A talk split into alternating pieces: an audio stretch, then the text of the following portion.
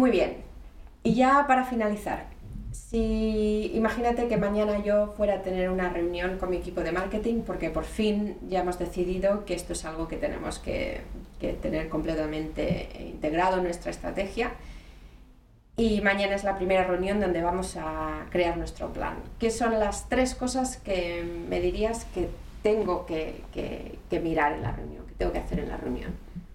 Pues lo primero, el primer punto es tener claros los objetivos que quieres conseguir. Teniendo claros unos objetivos reales, por supuesto, que además ese es el trabajo de la persona que, es profesional del tema de, de, las redes sociales, tiene que aterrizar bastante las, las pretensiones de la gente. Te lo digo por experiencia propia porque estuve hace un par de años en un proyecto donde querían 10.000 usuarios en dos meses. Y es imposible. O sea, a no ser que seas Lady Gaga o yo que sé, o Ricky Martin. Pero vamos, una empresa que no tiene, o sea, que no tiene un historial y que está recién empezando, no puede tener una pretensión tan alta. Por eso hablo de, de, un objetivo real. Eso es lo primero. Una vez que tienes ese objetivo real, puedes definir el plan de trabajo, la forma en que vas a evaluar ese plan de trabajo, cómo vas a medir esos resultados. No puedes pretender ganar dinero a partir del primer mes y creo que ni siquiera del primer año. Creo que eso es demasiado ambicioso. Los proyectos de Internet y de social media son a largo plazo. Entonces es una apuesta, es una inversión que tiene, tendrá un retorno. El retorno principalmente yo diría que no es económico. En, quizás en los primeros incluso 5 o 10 años.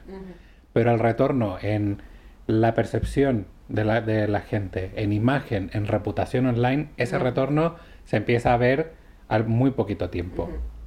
Que también redunda económicamente, pero no lo ves. O sea, no, no es yo invierto mil y, y recibo mil quinientos. No, aquí la apuesta es distinta. Teniendo entonces los objetivos, el plan de trabajo y la forma de evaluar esos resultados, que como digo, no necesariamente tienen que ser eh, monetarios, luego tienes que definir la forma en que lo vas a poner en marcha. Es decir, definir el mensaje, definir el canal. No todas las redes sociales son para todas las empresas, no todos los mensajes son válidos, eh, no todo el mundo va, a quererme porque no le podemos caer bien a todo el mundo. Y teniendo en cuenta todo esto, pues yo voy a escribir el mensaje, voy a definir ese mensaje y lo voy a entregar.